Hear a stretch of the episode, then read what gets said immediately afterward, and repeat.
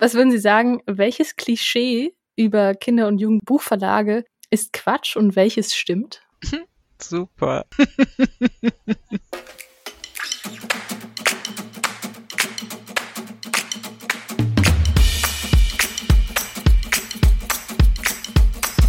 Welt Stories, Geschichten aus der Verlagsgruppe Wels. Wir feiern 50-Jähriges. 1971 gründeten der Verleger Dr. Manfred Wels-Rübelmann und Hans-Joachim Gilbert Wels und Gilbert. Zum Jubiläum durfte ich mit drei Frauen sprechen, die in den letzten Jahren im Verlag sicher so einiges erlebt haben. Mit der Programm- und Verlagsleiterin Petra Albers, mit der Marketingleiterin Franziska Schiebe und der Verlegerin Marianne Rübelmann. Hallo, mein Name ist Anne Sauer und ich sitze heute in meinem alten Kinderzimmer in der Heimat, was ein bisschen ungewöhnlich ist, aber auch ziemlich passend für die heutige Folge. Zum Jubiläum von Belz und Gilberg, die 50 Jahre, die voll sind, habe ich mich nämlich heute zusammengefunden, digital, mit drei ganz besonderen Menschen aus dem Verlag, der Geburtstag hat. Ich sage Hallo zu Petra Albers, Franziska Schiebe und Marianne Rübelmann. Hallo. Hallo. Hallo. Hallo. Es war dreimal ein Hallo, wunderbar. Und wir schnacken heute ein bisschen über die Verlagsgeschichte und plaudern im besten Fall auch, ja, gucken mal ins Nähkästchen. Ne? Wir haben, glaube ich, einige Geschichten, die da so ausgepackt werden können. Ich bin sehr gespannt.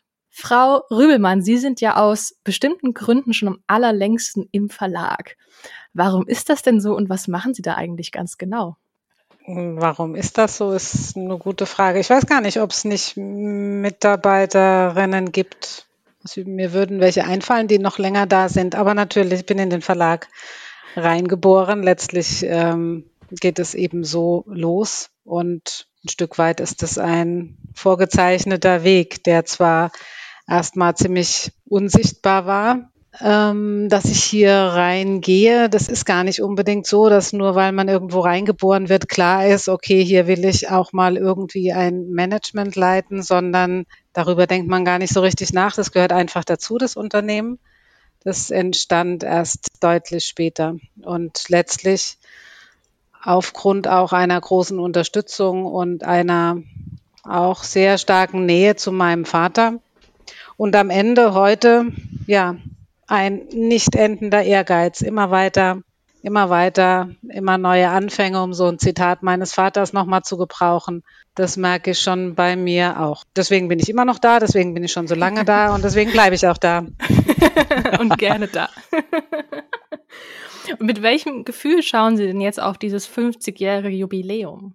Ja, mit welchem Gefühl? Ich würde schon sagen, das ist ähm, ganz besonders. Das Unternehmen macht einfach macht einfach richtig Laune.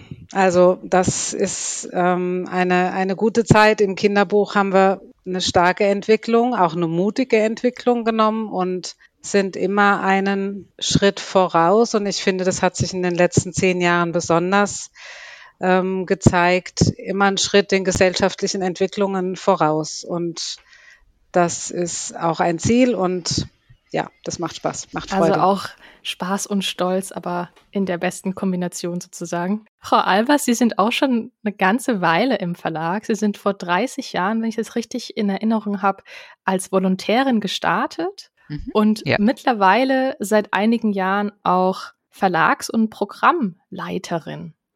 Wie kann man sich denn Ihre Arbeit so vorstellen? Vielleicht noch eine ganz kleine Korrektur, die, die, die mir auch ganz wichtig ist. Ich bin nicht 30 Jahre im Verlag, aber Sie haben vollkommen ja. recht. Ich war ja zwischendurch dann eben auch nochmal bei Gerstenberg und ähm, das war auch sehr gut so, dass es so war.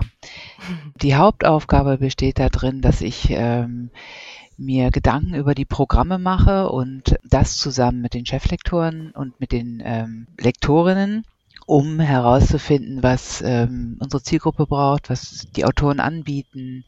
Ähm, das liegt in der Hauptarbeit natürlich bei den, bei den Lektoren. Meine Arbeit, die dazu kommt, ist dann eben auch, was tut sich eigentlich im großen Markt, also sozusagen, was ist um uns herum, was passiert da, ähm, wie können wir darauf reagieren, wie haben wir darauf zu reagieren, ähm, wo muss ich auch mal dann im Verlag oder im Lektorat ein bisschen pushen, dass wir nicht zu sehr das Gleiche machen. Sozusagen der produktive Störfaktor. Das ist so, so würde ich mich definieren.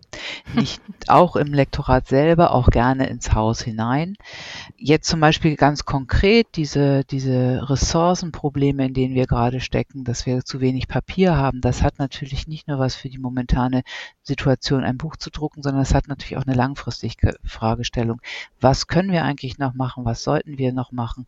Wie viel Pappen gehen? Wie viel nicht? Wo gehen wir doch schon vielleicht ins Digitale früher als gedacht? All diese Dinge, das sind Aufgaben, die habe ich zu bearbeiten und das ist eng gebunden in einer gewissen Weise an Inhalte, aber dann doch viel weiter schauend. Was, glaube ich, viele selten wissen, die jetzt gerade zuhören, wie sieht denn so der klassische Weg aus, zum Beispiel von der Idee eines Bilderbuchs bis hin zum fertigen Produkt, was dann in der Buchhandlung ist? Das ist eigentlich ganz einfach. Es, ähm, ich würde natürlich sofort ähm, widersprechen, dass es noch klassische Wege gibt. Aber fangen wir mal damit an, dass ein Autor eine Idee hat, ähm, dann ist der ganz typische Weg, äh, ähm, wenn ein Autor auch ein Illustrator ist, dann macht er das Buch fertig und dann legt er es in dem, dem Verlag auf den Tisch und sagt, so, das ist das, möchtest du das machen? Und in der Regel ähm, sind das sehr tolle Sachen. Wir haben ein paar Illustratoren und, äh, und auch, die auch Autoren sind, ob das nun Janusz war oder Erwin Moser war oder jetzt immer noch auch ähm, der große Nikolaus Heidelbach, aber auch Philipp Wächter. Da sind dann die Werke zum Teil fertig manche Dinge werden noch verändert. Ähm, mit manchen dieser Autoren kann man aber auch etwas entwickeln. Das heißt, wir haben, sie haben eine Idee, ähm, der Lektor setzt sich die Lektorin setzt sich mit ihnen zusammen und konzipiert das Buch bis hin zu den Illustrationen. Das ist sehr, sehr unterschiedlich. Dann gibt es eine zweite klassische Variante, die jetzt was mit Internationalität auch zu tun hat, dass uns ein Verlag ein Buch aus Frankreich ein Buch anbietet und wir sagen, ja, da würden wir gerne mitmachen in einer Koproduktion.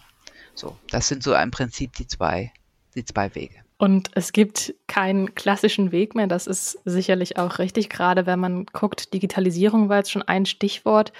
Die Möglichkeiten, ein Buch oder eine Geschichte zu entdecken, sind ja ein bisschen vielfältiger geworden in den letzten 50 Jahren, würde ich jetzt mal sagen. Wenn dann das Buch kurz davor ist, in der Buchhandlung anzukommen, kommt Frau Schiebe auch nochmal äh, mit Ihrem Job auf die Agenda. Sie machen das Marketing, Sie sind die Marketingleitung. Wie sind Sie denn damals zum Verlag gekommen?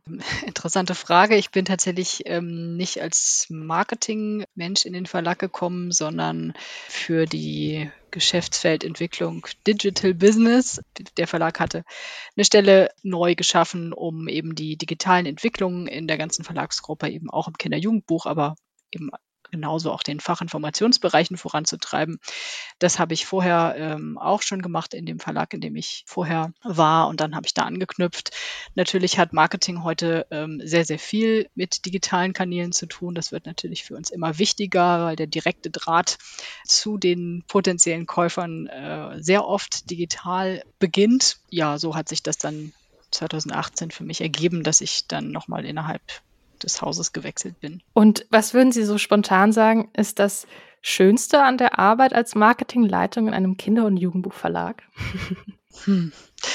Es hat eigentlich zwei total schöne Seiten. Das ähm, eine ist diese Arbeit mit ganz vielfältigen und unterschiedlichen Menschen, die auch da jeweils ihre unterschiedlichen Blickwinkel reinbringen. Also Frau Albers hat ja vorhin schon beschrieben, wie das dann im Lektorat abläuft da kommt ja nochmal die ganze Marketing-Vertriebsarbeit dazu, also eine, eine, Vielzahl von, von Leuten, die alle ihren Blick dann ähm, auf bestimmte Themen, Projekte, Autoren werfen und sagen, das und das ähm, ist der beste Weg äh, jetzt für uns, um diese Bücher ähm, auch sichtbar zu machen und auffindbar zu machen und erfolgreich zu machen im besten Fall.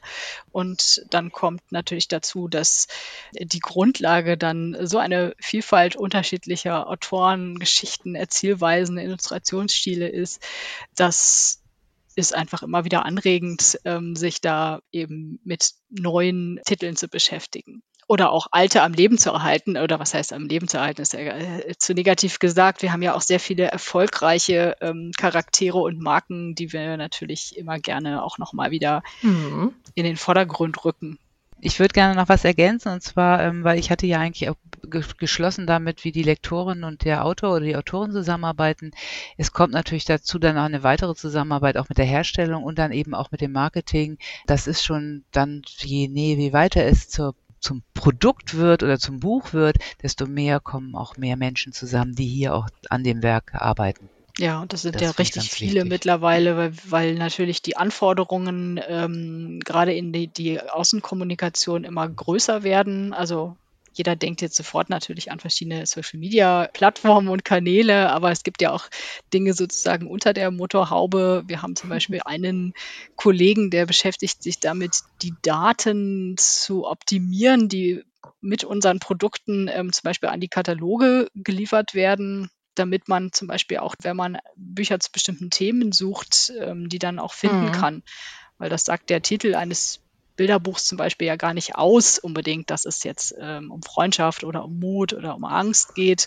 Aber das kann man natürlich alles dann noch so mit den Metadaten transportieren. Deswegen sind wir da doch eine ganze Menge Leute. Sind auf jeden Fall immer einige Köpfe und Hände involviert in solchen Prozessen. Ich habe selbst auch mal im Verlag gearbeitet und kenne das nur so in Teilen. Fand das damals schon sehr beeindruckend. Ich hatte jetzt auch im Rahmen dieser Podcast-Staffel ein Gespräch mit den beiden Autoren zu dem neuen Bilderbuch Es geht rund. Und das ist ja dieses ganz spezielle Format, zugeklappt, Halbmond, offen, großer Kreis. Und die haben dann erzählt, Johannes Vogt und Felicitas Horstschäfer haben dann erzählt, wie schwierig es auch war, in der Druckerei oder überhaupt eine Druckerei zu finden, die das alles so hinkriegt. Und das fand ich auch sehr beeindruckend. Also es ist sicherlich mit einigen Herausforderungen auch verbunden, so ein Projekt. Stichwort Herausforderungen, Marianne Rübelmann. Was ist denn, würden Sie sagen, immer noch so die, ja, die schönste Herausforderung für Sie als Verlegerin nach all den Jahren? Also jetzt direkt bezogen auf Kinder- und Jugendbuch muss sowas wahrscheinlich besser Frau Albers beantworten. Aber wenn Sie dieses Buch ansprechen, dann sind es schon auch immer Möglichkeiten zu geben, auch Ungewöhnliches zu machen und nicht nur auf Zahlen und Erfolg und Controlling als vermeintliche Sicherheit ähm, zu schauen. Das ist ja auch ein Thema, was, was natürlich den ganzen Verlag immer wieder beschäftigt und ja, die schönste Herausforderung, wie Sie sagen, ist immer wieder mutig zu sein in die Zukunft. Und da muss ich auch sagen, da ist diese vermeintliche Sicherheit eines Controllings mit dem Blick zurück für mich äh, manchmal echte Kämpferstimmung. Also da muss man schon sehr mutig sein, um zu sagen, ja, die Zukunft ist eben nun mal immer unbekannt. Und das ist natürlich im Kleinen wie bei einzelnen Projekten ähm, wie so ein mutiges Projekt wie dieses, was Sie gerade geschildert haben. Aber ist es natürlich auch im ganzen Unternehmen, also jetzt gar nicht nur bezogen auf das Kinder- und Jugendbuch, sondern das Unternehmen insgesamt. Also wie kann man weiterentwickeln? Wie kann man Freiräume schaffen? Und ich glaube, dass das auch mein meine, äh, eine der wichtigen Aufgaben hier im Verlag, aber letztlich auch überall ist, die Sie ja vorhin auch ähm, fragten. Also Freiräume zu schaffen für Mitarbeiter.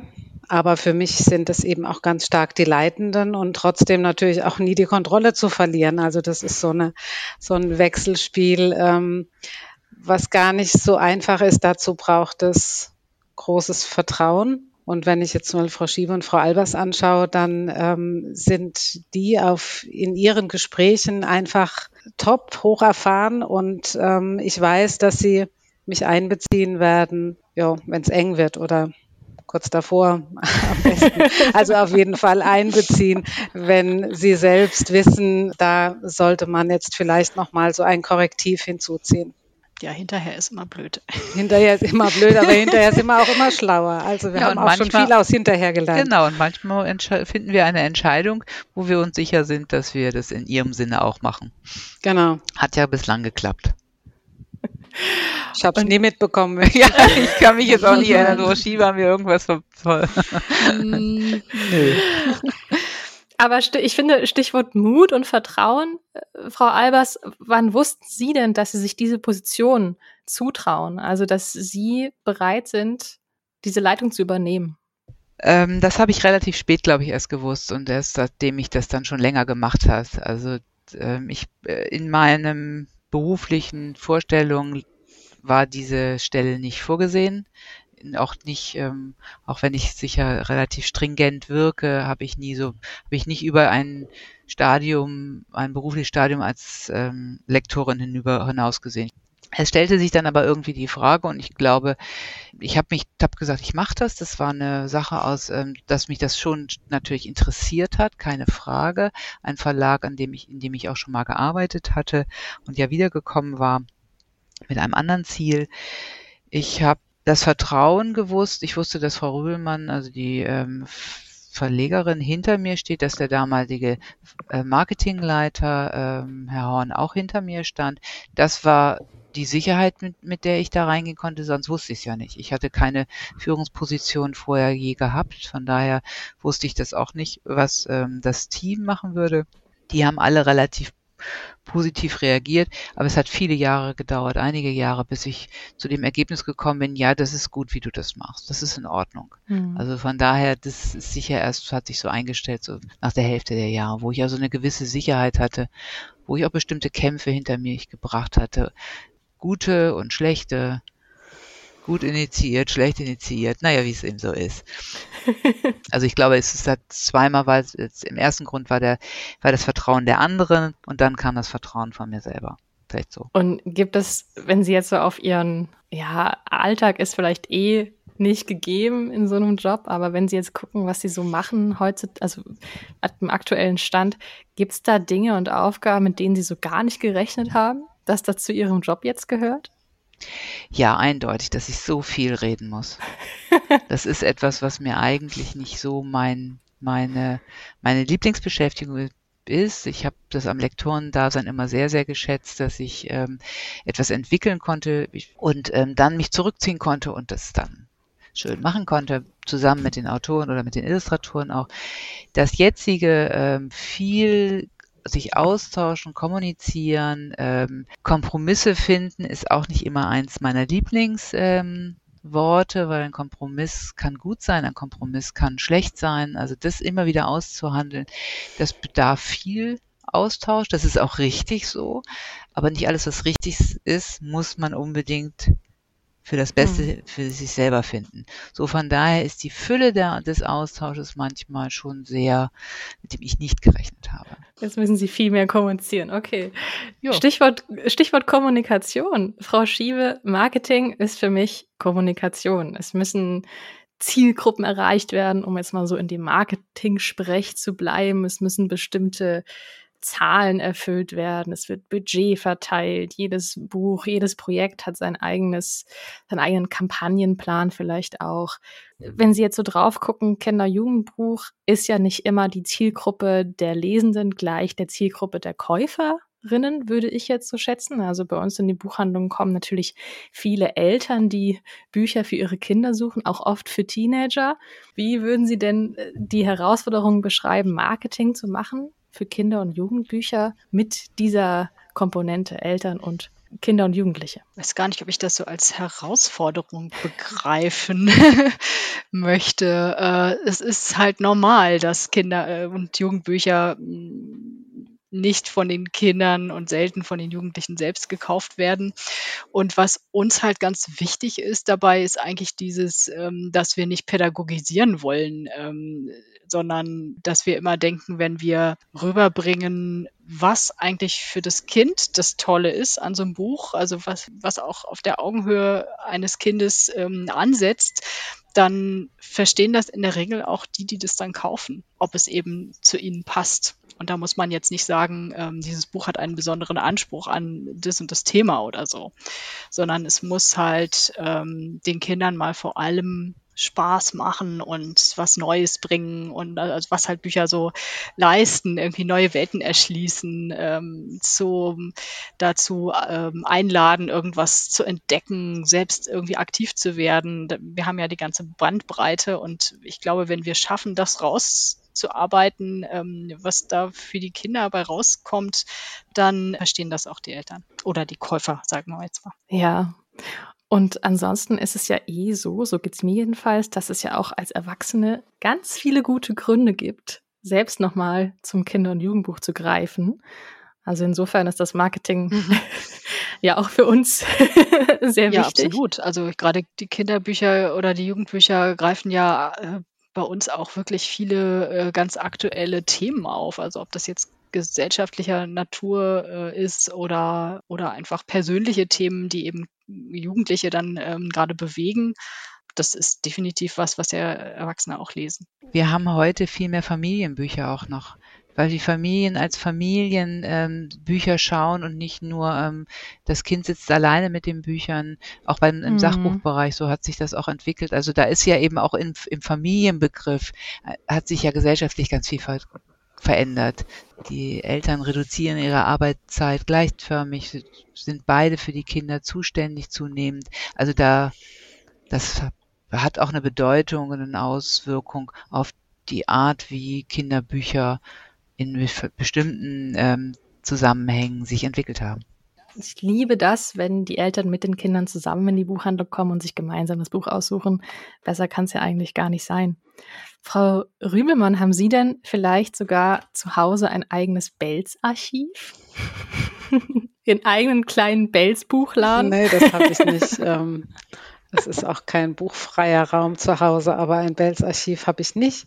Aber ich mag sowas schon sehr. Also ich äh, liebe unser großes Archiv in einer Außenstelle. Also wir haben extern einen, einen Riesenraum mit unserem Archiv und von wegen Nähkästchen, ja, das sortiere ich auch am liebsten selbst und am liebsten heimlich am Wochenende, weil ich einfach toll finde in diesen uralten Büchern, aber eben auch in, mit den ganz neuen. Das ist nochmal so ein also für mich ein Stück weit dann immer so ein Abschluss. Dieses Buch ist erschienen, dieses Buch kommt ins Archiv. Natürlich, dann geht's erst so richtig los, aber einfach diese Bücher alle in der Hand zu haben, ich finde das ganz toll. Und da kommt dann so mein Buchhändlerherz wieder hoch und dann wird das alles ganz schön sortiert. Nee, zu Hause habe ich kein explizites Archiv, nein.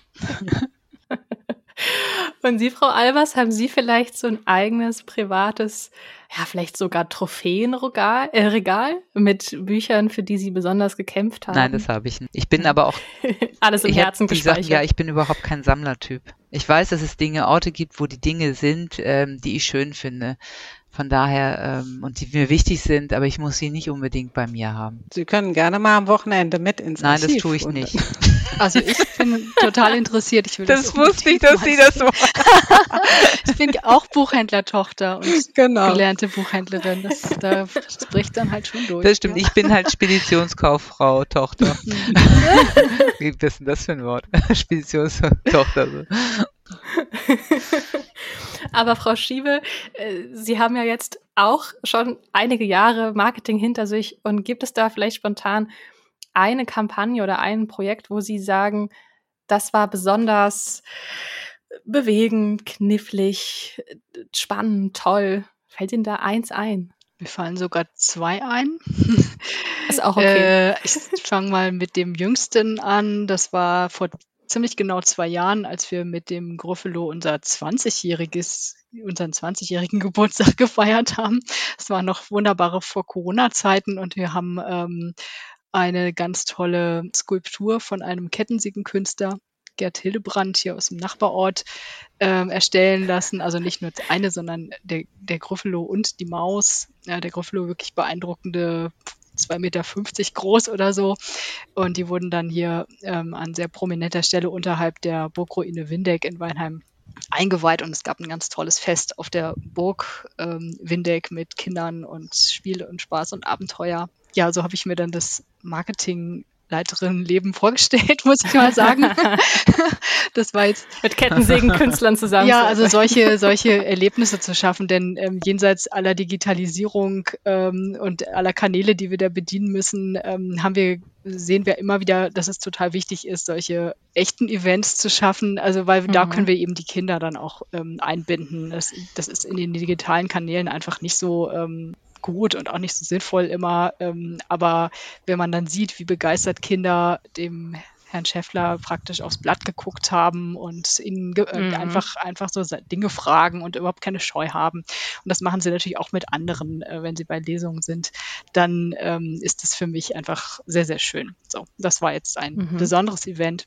Und vielleicht noch aus der Zeit davor, es war auch ein bisschen Marketing. Wir mit dem Martin Baltscheid, dem Autor, der hier mit unserem Löwen, der nicht schreiben konnte, besonders bekannt geworden ist, ähm, haben wir vor einigen Jahren eine App entwickelt, mit der man mit dem Löwen dann eben auch so Lese- und Schreibrätsel und Spiele machen konnte. Und da waren wir tatsächlich für den Deutschen Computerspielepreis in der Sparte Kinder nominiert. Das kam so völlig aus heiterem Himmel. Das hatten wir nicht erwartet. Und das war mein, meine größte Zitterpartie, glaube ich, dieser Abend, ja. der sich irgendwie ewig hinzieht, zog. Also total Glitzerwelt und Promi und Frau Schöneberger als Moderatorin. Und wir saßen da so quasi Hand in Hand und haben, haben gezittert, ob wir das jetzt dann irgendwie gewinnen oder nicht nicht, haben wir nicht, aber es war trotzdem ein ziemlich emotionales ein Ereignis. Ja.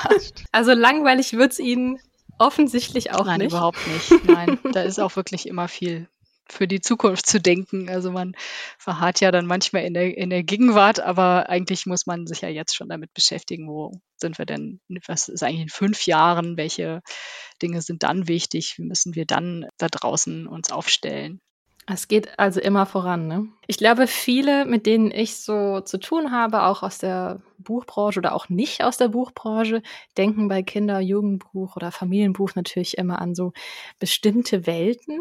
Und was mich jetzt nochmal interessieren würde, vielleicht Frau Rübelmann, die anderen dürfen äh, gerne ergänzen. Was würden Sie sagen, welches Klischee über Kinder- und Jugendbuchverlage ist Quatsch und welches stimmt? Super. Also das ist auf jeden Fall eine sehr originelle Frage. Ich würde mal sagen, worunter die Lektorinnen und die Lektoren am ehesten leiden oder gegen das sie immer wieder kämpfen, ist so ein Klischee, dass die Lektorate doch viel einfacher sind als in der Belletristik oder im Fachbuch und ähm, Schreiben für Kinder kann ja eigentlich auch jeder. Ähm, also das, das kriegt man schon hin und mhm. als Lektorin muss man auch irgendwie nicht so viel können. Man verdient auch weniger, weil man hat ja irgendwie kein Fachstudium und also das sind so Klischees, die sich, glaube ich, durch die Kinderbuchwelt ziehen. Auf jeden Fall. Welche Klischees stimmen? es arbeiten sehr viele Frauen ähm, im Bereich ja, Kinder-Jugendbuch. Das stimmt wohl. Es werden aber auch, wir haben das große Glück, dass wir auch einen Mann in unserer Reihe schon seit längerer Zeit haben. Darüber bin ich auch sehr froh, weil es dann doch auch immer wieder mal den Blick verändert. Mhm. Was ich nochmal zu einer Ergänzung machen muss, dass man Kindern nicht so viel zutrauen will. Man will sie nicht zu stark konfrontieren mit, mit den hässlichen Dingen dieser Welt. Was sind schon hässliche Dinge dieser Welt? Sie sind halt von Menschen gemacht und man kann sie ja erklären und dadurch sind sie auch verstehbar.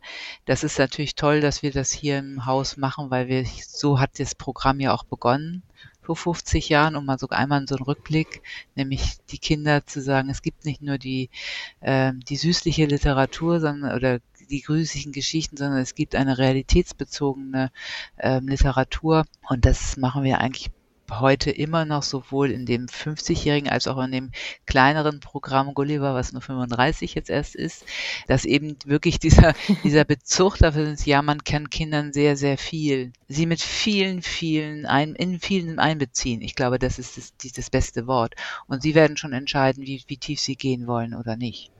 Das ist, glaube ich, etwas. Und da ist dieses Klischee, man kann ihn, man darf ihn nicht zumuten. Das ist, das finde ich äh, falsch. Mhm. Ja, auch zuzulassen, es auf ihre Art und Weise zu verstehen, ohne genau. es zu korrigieren, ohne es besser zu wissen und zu sagen, nein, das ist aber anders, du musst es so oder so verstehen, sondern sie einfach frei über die Inhalte sich nach und nach eine Meinung zu bilden, ohne dass es einfach kopiert ist von Erwachsenen. Und dazu regen unsere Bücher wirklich sehr an und das ist uns wichtig.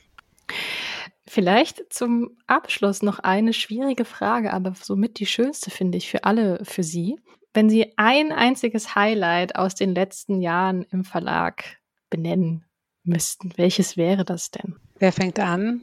Avi Albers? Ja, ich würde, ich finde, das ist eine extrem schwierige Frage. Also ich habe mich dann doch, ich entscheide mich trotzdem für ein, ein Projekt, weil es so viel eben auch mit, mit einbezieht. Ich glaube, das, das größte Projekt, was auch viel über meine Arbeit aussagt, ist dieses Projekt, was wir 2014 veröffentlicht haben. Das war eine 26-bändige Serie, Reihe von A bis Z. Das kann man schon vorstellen. A bis Z, 26 Buchstaben.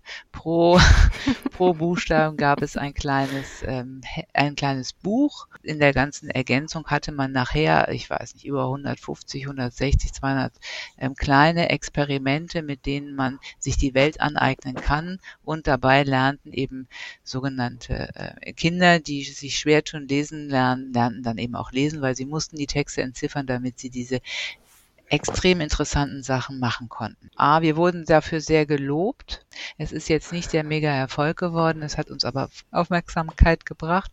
Es hat uns den Jahrespreis der schönsten Bücher eingebracht, was ähm, mhm glaube ich, zum Teil mit der Gestaltung, aber auch mit diesem verlegerischen Wagemut zusammenhing. Es hat eine gute, hat so einen Qualitätsschub nochmal, was Bilder anbelangt, im, im Verlag gebracht, eine neue Sicht auf Fotos, auf Illustrationen, auf, auf Zielgruppe, auf äh, Mut, Dinge zu machen und was mich persönlich an diesem ähm, Projekt auch noch so gereizt hat, ich liebe große, komplexe Zusammenhänge, die man dann wiederum aus ihrer Verdichtung ein bisschen rausholt, um sie in ihren einfachen Punkten erkennbar und dann eben auch lebbar zu machen. Und das war wieder so ein Teil. Viele Autoren sind danach auch nochmal an den Verlag gekommen und haben gesagt, Mensch, ich habe hier auch eine Idee. Und so haben wir uns dann weiterentwickelt. Aber was, glaube ich, trotzdem ein Highlight ist, auch für den ganzen Verlag und auch dieser also ich muss jetzt doch auf Unternehmensebene gehen und äh, nicht auf Titelebene, ist ähm, das, was vorhin Frau Albers sagte, von dieser Verdichtung durch Corona, das muss ich jetzt doch einbringen, eine, eine irre Verdichtung oder ich habe es irgendwie so erlebt. Also, dass wir flexibel reagiert haben, was auch zusammengeschweißt hat. Daneben auf Unternehmensebene war für mich schon neben Corona in die eine Richtung ein Highlight, weiterhin so viel Langfristigkeit zeigen zu können, dass wir so langsam in die nächste Generation einsteigen, die nachfolgenden, die nachfolgende Generation sehr interessiert ist an diesem Unternehmen. Das hat man ja auch nicht überall und die ersten mhm. operativen Mitarbeit eben auch äh, stattfindet und dieser Übergang begonnen ist das macht einfach Freude und zeigt eben auch, dass Langfristigkeit was ähm, sehr Schönes ist. Ja, immer wieder neu, immer wieder neue Anfänge. Immer wieder Mut haben, Vertrauen in die Ideen, in die Menschen, die mit ihnen zusammenarbeiten. Das schließt ja auch wunderbar den Bogen zu ganz vielen einzelnen Themen, die wir heute kurz angerissen haben. Eigentlich könnte man wahrscheinlich drei Folgen machen, weil sie haben sicherlich, also hätten noch so viel mehr zu erzählen. Sie können natürlich auch jetzt noch, Sie haben noch die Chance, noch was rauszuhauen, wenn Sie möchten. Eine Sache, die Sie schon immer mal sagen wollten an, an, an alle da draußen. Was Spontanes raushauen ist doch das Ding von Frau Albers, oder? Frau Albers? Genau, das kann ich gerne sagen. Ich finde einfach, dass es ein ziemlich toller Verlag ist. Zu dem ich gerne wiedergekommen bin und von daher und wir hier eine sehr tolle Arbeit machen mit allen ähm, wunderbaren Reibungspunkten, die wir, wir immer wieder überwinden und die uns aber immer weiterbringen. Und von daher, und das, da beziehe ich jetzt mal alle mit ein, die hier ähm, arbeiten. So, das wäre mein Votum. Super Schlusspunkt. Vielen lieben Dank. Auf die nächsten 50, würde ich sagen. Ich erhebe mein imaginäres Glas, stoße an, freue mich auf die tollen Kinder- und Jugendbücher und Familienbücher und Sachbücher, die da noch kommen in den nächsten Jahren und sage Tschüss aus meinem alten Kinderzimmer nach, nach Weinheim und machen Sie es gut. Tschüss, bis dahin. Tschüss. Sie dürfen auch gerne nochmal Tschüss sagen. Tschüss. das war die letzte Folge dieser Staffel Bell Stories, Geschichten aus der Verlagsgruppe Bells. Ich bin Anne Sauer. Ich sage Danke an alle, die bis hierhin zugehört haben.